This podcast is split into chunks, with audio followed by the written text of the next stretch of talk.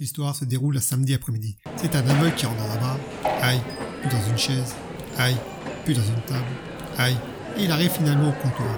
Il se trouve que c'est un bar uniquement fréquenté par des femmes. Il s'installe au comptoir, commande une bière.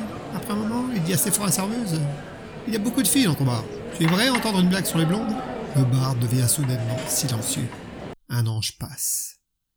Puis la femme, assise près de l'aveugle, se tourne vers lui et lui dit d'une voix autoritaire Monsieur, avant que tu commences à raconter ta blague, laisse-moi t'apprendre quelques petites choses.